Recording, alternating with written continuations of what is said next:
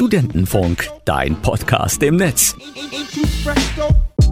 Herzlich willkommen zum neuen Sample der Woche.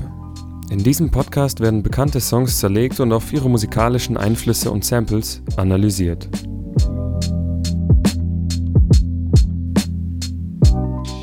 Ende der 80er stand Hip-Hop ganz im Zeichen von Gangster-Rap. Es entstanden Hip-Hop-Gruppen wie Public Enemy oder NWA. Die Texte politisch, kritisch, brutal. Dabei stach ein Rapper zu dieser Zeit allerdings stark heraus. MC Hammer. Ein anständiger, christlicher und normaler Bürger aus Kalifornien wird mit seinem Track You Can Touch This weltweit bekannt.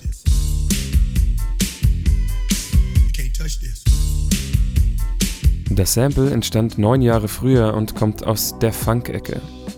Rick James ist ein Sänger und Musikproduzent, der in den 70er und 80er Jahren einer der erfolgreichsten Künstler des Labels Motown war. Er mischte RB und Funk in einer bizarren Art und Weise und erschuf dadurch 1981 die Single Super Freak. Im Gegensatz zu MC Hammers recht unschuldigem Song übers Tanzen singt Rick James in der Originalversion über eine promiske Frau und deren wilden Nächte als Groupie.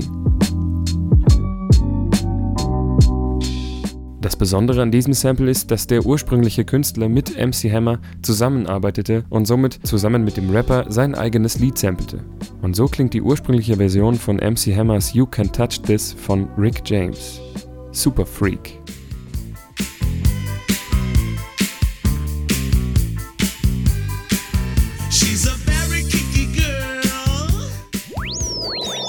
Studentenfunk, dein Podcast im Netz.